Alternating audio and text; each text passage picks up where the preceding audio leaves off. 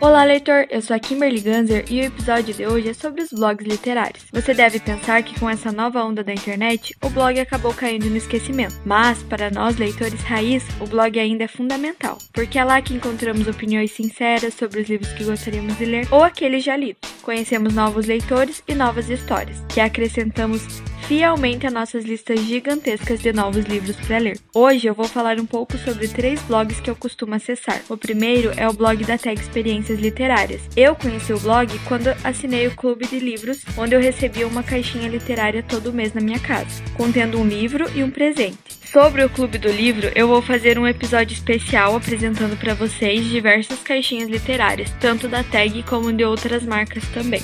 Então aguarde. O segundo blog é o Nuvem Literário. Confesso que o que mais me chamou a atenção num primeiro momento foi o nome do blog, porque eu achei muito fofinho. O blog é de 2013 e foi criado pela Ju Cirqueira, que é formada em letras e engajada nesse universo literário. Ela participa de eventos literários e também faz resenhas de livros de uma forma bem divertida e espontânea. Ela também possui um canal no YouTube, onde ela faz essas resenhas e comenta sobre livros em um formato de vídeo. E o terceiro é a Estante Diagonal. O blog é administrado por cinco blogueiras, que se apresentam por meio de seus apelidos: a Joy, a Lily, a Bel, a Rai e a Nina. No blog tem resenha de livro, tem crítica de filme, série, tem notícia e também tem entrevista com outros autores.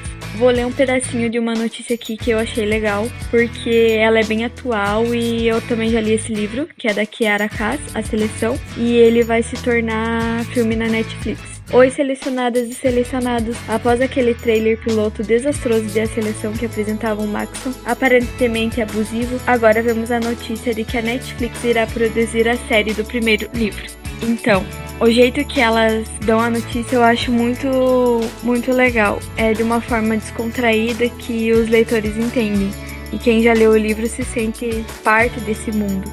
Bom, eu fico por aqui, espero que vocês tenham gostado das dicas. Não esquece de nos acompanhar nas nossas outras redes sociais, Facebook, Instagram, Twitter, YouTube. E você também pode ouvir os nossos outros podcasts no Unifavest Play e no Spotify.